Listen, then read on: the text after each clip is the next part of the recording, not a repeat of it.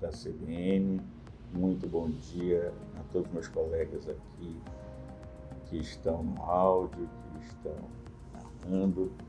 É, eu estou aqui hoje com um tema que já foi abordado anteriormente, porém hoje nós podemos dar uma nova roupagem, que é realmente dizer o que, que o consumidor pode fazer e como ele pode protestar em torno daquelas ligações indesejadas, em horas indesejadas, para efetivar cobranças ou aquele que tenta ligar para você oferecendo produtos que você não quer.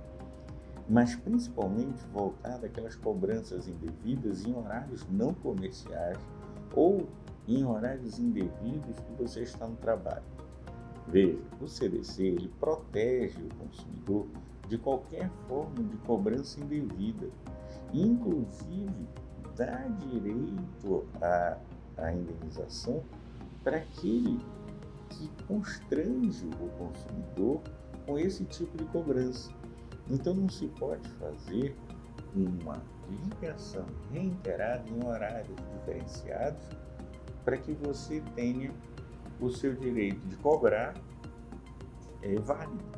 Na verdade, você não pode, como empresa, fazer esse tipo de cobrança indevida. Veja, o consumidor ele não fica, então, de forma alguma obrigado a se expor a esse incômodo.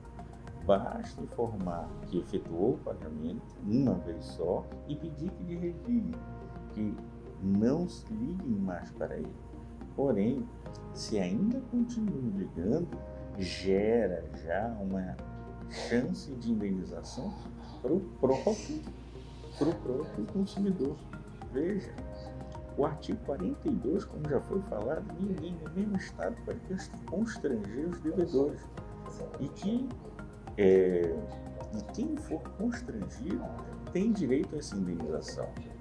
O artigo 71 ele diz que é infração penal quando há alguma ameaça ou constrangimento físico ou moral. Veja, o que está acontecendo hoje nessas empresas de cobrança, ao meu ver e ao ver técnico do direito, já gera não só um direito de indenização, como um crime cometido.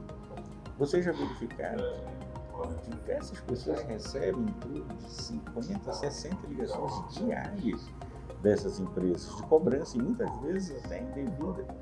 Isso, então, por si mesmo, gera esse tipo de defesa, gera esse tipo de acobertamento pelo Código do Consumidor para o consumidor. Então, se houver qualquer tipo de ato de constrangimento para vocês, procurem o serviço do PROCON aqui no Estado.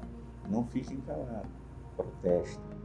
Obrigado a todos, tenham uma boa semana. Até logo.